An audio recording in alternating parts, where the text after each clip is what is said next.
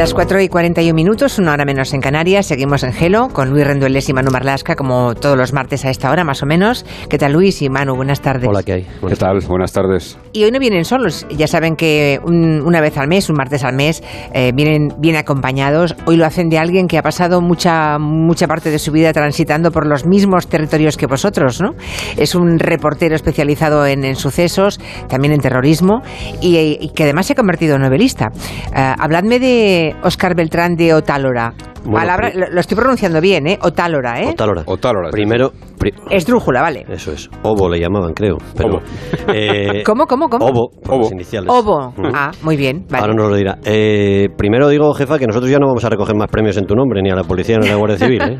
Hoy ya no vamos nosotros. No, hoy ha ido, Muy no, bien. es verdad que tenemos que agradecer, yo, bueno, tengo que agradecer enormemente al Cuerpo Nacional de la Policía ese premio que han tenido la amabilidad de, de darme y que va a recoger eh, Mari Carmen Juan dentro de un ratito, creo que es a las 7 de la A tarde. las 7 de la tarde, sí, en Canillas. ¿Qué sabéis del premio? Porque se, se celebra de alguna forma la efeméride de la entrada de las mujeres en el Cuerpo Nacional de la Policía. Que tú le has dado prestigio al premio. No.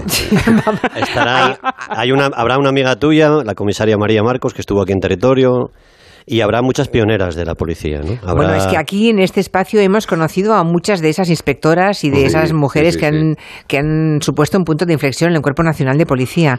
No sabía yo que estarían allí y, por tanto, cuando grabé el vídeo que luego pasarán a las 7 de la tarde, no, no me refería a ellas, lo lamento enormemente porque de haberlo sabido las hubiera citado con nombre y apellido porque son mujeres de las que aprendimos mucho y de las que el podcast es de los más escuchados que tenemos aquí en la radio. ¿eh?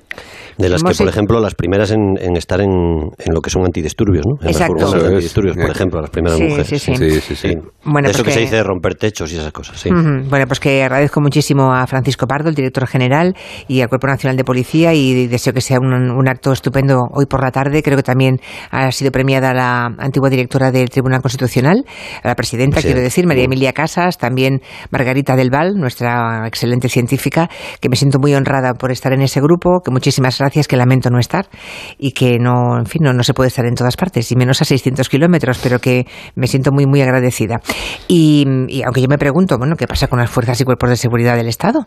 ¿No? Que te, que te quieren, Julia. Que eres Está muy bien, yo, les quiero, yo también les quiero a ellos, ¿eh? yo también les quiero, quede claro, pero que estoy, eh, estoy un poco sorprendida y al mismo tiempo muy agradecida. Bueno, hablemos de Tierra de Furtivos, va. Venga, hablemos Y de Óscar primero. Que Óscar va a decir que viene aquí y dice, "Hombre, voy, pero ir para nada no se va, ¿no? Pues mira, Oscar tiene bastantes cosas en común con nosotros. Lo primero que es de la misma quinta, es del año 1967, que fue una cosecha regular, como ves, por los representantes que, que conoces tú.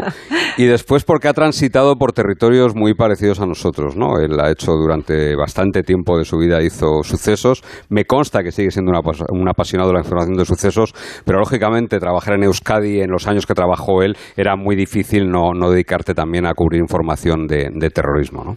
Una persona que él no lo va a decir, pero una persona que arriesgó mucho en unos años muy difíciles, como muchos otros compañeros. Estoy pensando en Aurora Inchausti, en mucha gente. Sí. Y, y de verdad la que admiramos desde lejos. Y hoy tenemos el, el privilegio de estar aquí con él porque ha hecho una novela estupenda, Sí, muy recomendable. con sabor a James Elroy y con sabor a, a mucha otra gente. De, James Elroy de caserío, ¿no? James Elroy, Un poco. James- Y se llama Tierra de Furtivos la novela. ¿Qué tal, Óscar? ¿Cómo estás? Hola, buenas tardes. Pues estoy de maravilla escuchándoos y con vosotros. O sea, mejor imposible. Oye, ¿por qué un reportero se, se mete a escribir una novela? ¿Que, que había una necesidad de contar historias que habías vivido o al contrario, de ficcionar algo que nunca viviste pero que quizá em, creías que podía llegar? Bueno, yo soy un fanático de la novela negra. Eh, habéis citado a James Elroy, que es uno de mis ídolos en ese mundo, y yo siempre había querido hacer algo parecido. Y luego yo creo que los periodistas vamos siempre con un radar encendido buscando historias, ¿no?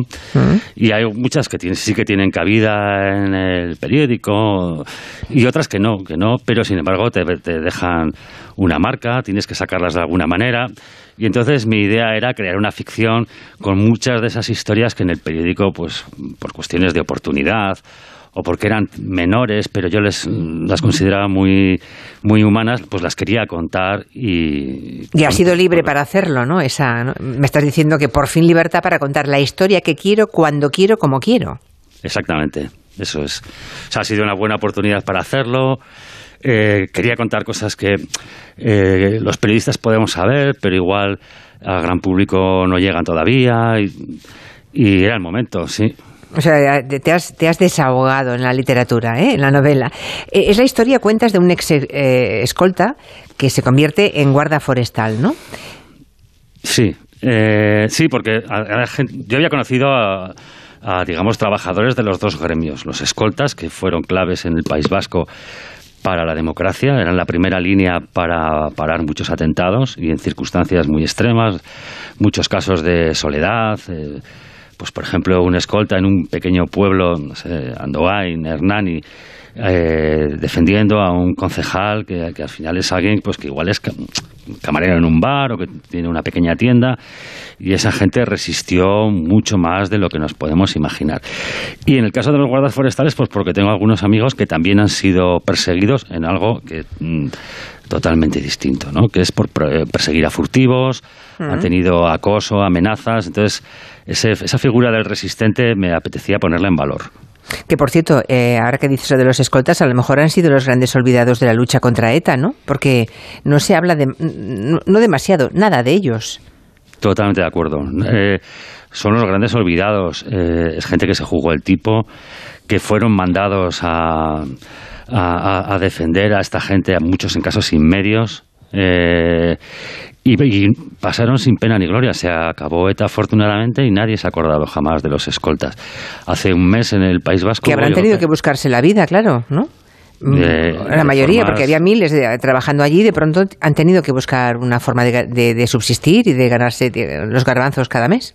Sí, sí, o sea, gente que estaba defendiendo con su vida eh, a un concejal, pues ha terminado vigilando en un supermercado que no roben las botellas de ginebra los menores un fin de semana, ¿no? Es, Eso es el mejor de los casos. ¿eh? es el mejor, exactamente. Porque Oscar cuenta, en, hay, un, hay un pasaje en la, en la novela en la que cuenta, bueno, pues el, el final que algunos de ellos han tenido, ¿no? Envueltos en, en, la mala vida, en el alcohol también, en, bueno, en, en, una dinámica seguramente producto de todos esos años tan malos y en, la, una adaptación que no ha sido fácil, evidentemente, imagino. Desde luego creo que en Tierra de Furtivos hay, hay referencias también reflexiones en torno a, ETA y al final de ETA, ¿no? Supongo que ah, habrás querido poner un poco de, tu parte eh, en el relato final del terrorismo en España. ¿A qué conclusiones has llegado? Pues, Oscar. Ahí hay dos cosas. Yo quería contar sobre todo una cosa que a mí me parecía muy preocupante y se me hacía increíble, que es la existencia en el País Vasco de grupos disidentes minoritarios, eh, marginales, pero que todavía defienden que ETA no tuvo que haber entregado las armas. A mí eso, eh, la verdad. Eso existe a día de hoy, ¿no? Eso existe, existe. Hay varios grupos. Eh, estoy hablando de gente muy marginal y muy minoritario. No quiero decir que existe ninguna posibilidad de que vuelvan a las armas, ¿no? Pero esta gente que defiende ese horror, a mí se me hacía muy duro de entenderlo, ¿no? Cuando yo creo que eh, ya ETA se había rendido, había entregado las armas, estaba en una transición y de repente aparecen estos grupos absolutamente en sectarios, eh, con unas ideas eh, que a mí me parecían demasiado fanáticas.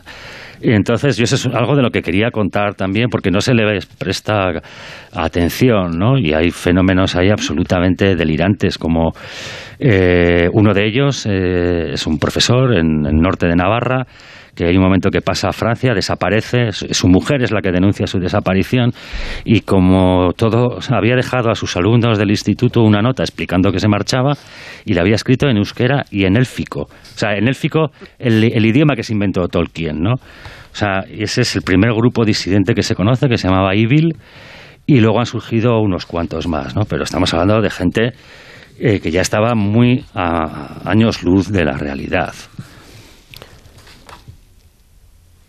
Sí, Manu o Luis. No, hay, hay, un, hay, en el libro un personaje que a mí me, me, parece un hallazgo. Bueno, el libro Tierra de Furtivos ahí arranca con tres asesinatos, ¿no? Y, es una trama que se habla de marihuana, se habla grupos disidentes de ETA, en fin, es una cosa eh, fascinante, muy bien contada. Y hay un personaje que es mi favorito, que es el de Tatiana, que es una chica de un centro de menores que consigue salir de ese mundo ahora que está tan periodísticamente, ¿no? Tan, tan, tan en auge todo este tema de los centros de menores, la explotación sexual de las chicas.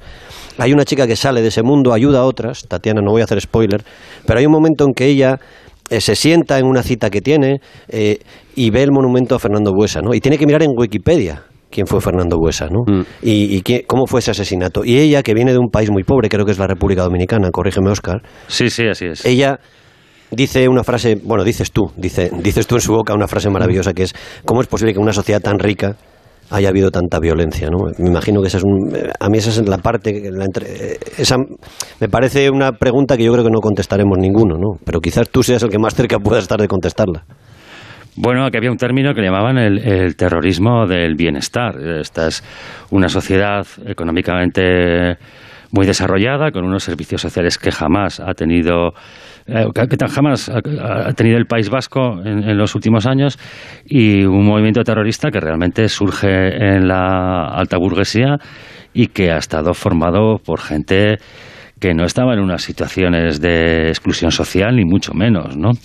Era el, el terrorismo pues de una sociedad muy avanzada y eso es lo que tendría que hacernos preguntarnos cómo es posible que lleguemos a, ese, a esa eh, fanatización de gente que está dispuesta a matar por unas ideas, no por mejorar la sociedad. Ahí, en, el, en el libro se mezcla la ficción, la historia que cuenta eh, Oscar, con muchos hechos reales y muchos personajes reales. Y llama la atención la profundidad que le da al atentado de la casa cuartel de, de Legutio, en, en- en Álava. Eh, entiendo que hay una razón especial por la que se fija en ese atentado, en la muerte además de Piñuel, del guardia civil que murió ahí. Eh, ¿Cuál es la razón, Oscar? Pues eh, mira, bueno, yo lo viví muy de cerca, fui uno de los primeros periodistas en llegar a aquel atentado. Era como llegar a una zona de guerra, como llegar a un sitio de que ahora las imágenes que estamos viendo de Ucrania, de destrucción de edificios, era exactamente lo mismo. Y yo tengo muchos recuerdos de aquella noche, eh, y uno de ellos es que cuando yo me iba acercando con el coche, iba a toda velocidad, y de repente veo que el suelo, el asfalto de la carretera está rojo. Y no- no- luego me lo explicaron qué es lo que pasaba. La bomba que puso ETA era tan potente que pulverizó las tejas del edificio y luego todas esas tejas rojas eh, convertidas en polvo, la lluvia las fue depositando sobre el terreno. Entonces, por eso el asfalto era rojo. Eh, fue un atentado que me marcó muchísimo porque ver esa destrucción, ver eh, cómo ETA coloca un, bomba- un coche bomba sin avisar, era un cuartel lleno de niños y con mujeres. Eh, entonces, mm, verlo tan de cerca en la, etapa final de ETA, cuando ya casi todos estábamos esperando que esto se acabase, pues sí que eh, me marcó bastante ese atentado. Hemos, eh, hemos hablado de, de los eh, escoltas, que han sido los grandes olvidados, cómo se han reconvertido algunos, ¿no? cómo se han eh, reciclado para otros, para otros trabajos. Y, y la policía, los, la, la chancha, lo digo porque también ellos han tenido que aprender a vivir sin terrorismo. Y también debe haber una, transición en ese camino, ¿no? Oscar. Sí, totalmente. La Chancha acaba de cumplir ahora 40 años. Es un cuerpo que nace con una mentalidad muy, creo que ciertamente ingenua. Quería ser una policía eh, de, de barrio, muy cercana a la gente, de proximidad, desarmada, y eh, inmediatamente se tiene que enfrentar con el terrorismo. ETA la coloca en la diana como si fuese un cuerpo más y eso yo creo que supone cierto trauma para el cuerpo. Afortunadamente se acaba el terrorismo y la estancha, como el resto de policías, pues tiene que acostumbrarse a una realidad que afortunadamente es tan normal, que es la de la delincuencia común, eh, la del problema del vecino. Ahora es cuando sí que probablemente eh, podría intentar volver a, a lo que era en sus orígenes, ¿no? Pero yo creo que pasó esa, esa, esa catarsis de estar en la diana de los terroristas, digamos, eh, más fanáticos de Europa en ese momento cuando ellos eh, no tenían eso en su código genético. Oye, Oscar, ¿y ya los personajes que aparecen en, en esta novela, en Tierra de Furtivos, tienen alguna vocación de continuidad o, o no? Pues yo estoy muy enamorado de la historia y de los personajes, entonces... eh, Vas a dejarles, sí, vas a permitirles que sigan viviendo, vamos. Totalmente, que se siga metiendo en líos y intentando redimir sus pecados en esas aventuras. Cuando se, eh, en fin, transitar de la realidad de la crónica negra a la ficción eh, es posible. Hacer el camino de vuelta debe ser complicado, ¿o no? Eh, hay que saber eh, Diferenciar muy bien, claro, ya, ya, pero llegará un momento en que quizá no quieras volver, ¿no? Bueno, yo soy un. A mí el periodismo me encanta. Lo que hacen mis compañeros me parece un trabajo fantástico. El periodismo de sucesos. Yo creo que muchas veces es la esencia del periodismo. Entonces lo que hay que saber es tener ese punto de vista de esa doble personalidad de que cuando estás haciendo un reportaje te puedes permitir muy pocas licencias y cuando estás escribiendo algo de ficción eh, solo puedes permitirte licencias, ¿no? Es, otro mundo. por eso digo, por eso digo. Oscar, por, qué hasta 2022, que es la fecha de salida de tu novela, o 2021 no lo sé, era tan difícil encontrar una novela negra eh, ubicada en el País Vasco en la que apareciese ETA? Bueno, eh, yo creo que, el mundo, a mí yo siempre me lo he preguntado. Eh, es decir, teníamos una cantidad de historias eh, tremendas que habían pasado a nuestro alrededor.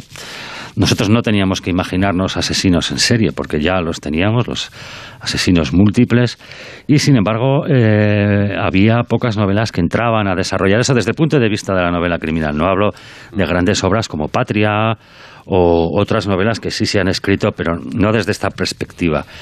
Y yo sí que quería escribir una novela negra porque me, porque me encantan y, y, con ese ángulo, ¿no? Cuando habéis citado a Elroy, Elroy es, eh, es uno de mis autores favoritos, pero tú lees a Elroy y te describe lo que sucedía, yo sé, con los, japoneses de, los años 30, sí. En los años 30, las barbaridades que hicieron los norteamericanos con los japoneses internándolos en campos de concentración después de Pearl Harbor, o la persecución a los latinos eh, por parte de los eh, de las autoridades de Los Ángeles, lo cuenta muy bien. No huye de esa realidad, ¿no? o, cómo, yo que sé, el Partido Republicano provocaba disturbios para sabotear las campañas demócratas en las elecciones de los años 60. Me, gusta esa novela negra que está contando una historia real también, ¿no? Oye, Oscar, ¿y, los chavales? ¿Qué hay que hacer con los chavales? Porque yo te he escuchado decir que te estás más preocupado por lo que puedan pensar un chaval de 18 años de que lo que fue ETA, de lo que ya pensemos nosotros, ¿no? La gente ya más o menos veterana. Sí, porque nosotros yo creo que hemos conocido esa realidad y cada uno se habrá hecho una composición del lugar en función de sus, de sus marcos, etcétera. Y a mí me preocupa que haya chavales que no conozcan eh, lo que pasó aquí o que puedan hacerse una idea equivocada de lo que fue esto. Yo creo que ahí hay una labor de pedagogía muy importante que hacer todavía. Afortunadamente hay instituciones como el Memorial de las Víctimas del Terrorismo, que yo creo que es clave en esa en hacer que el relato no se olvide. ¿no? Yo, creo que no hay una materia del relato. El relato fue uno que son los hechos que, que ocurrieron pero es, es, importante el recuerdo. Iba a decir que España no tiene, no, tiene la buena costumbre de, de revisar ¿no? y de enseñar la historia a los jóvenes, ni en el caso del País Vasco ahora, ni en casos de muchas décadas anteriores. ¿no? Vivimos un poco de espaldas a eso. La historia que se, que se estudia en España siempre ha dejado mucho que desear. Bueno, pues me ha encantado conocerte, Oscar Beltrán de Otálora. Gracias por venir a presentarnos Tierra de Furtivos y hasta la próxima. Un placer, como siempre. Gracias, Manuel Luis. Hasta la semana que viene. Adiós.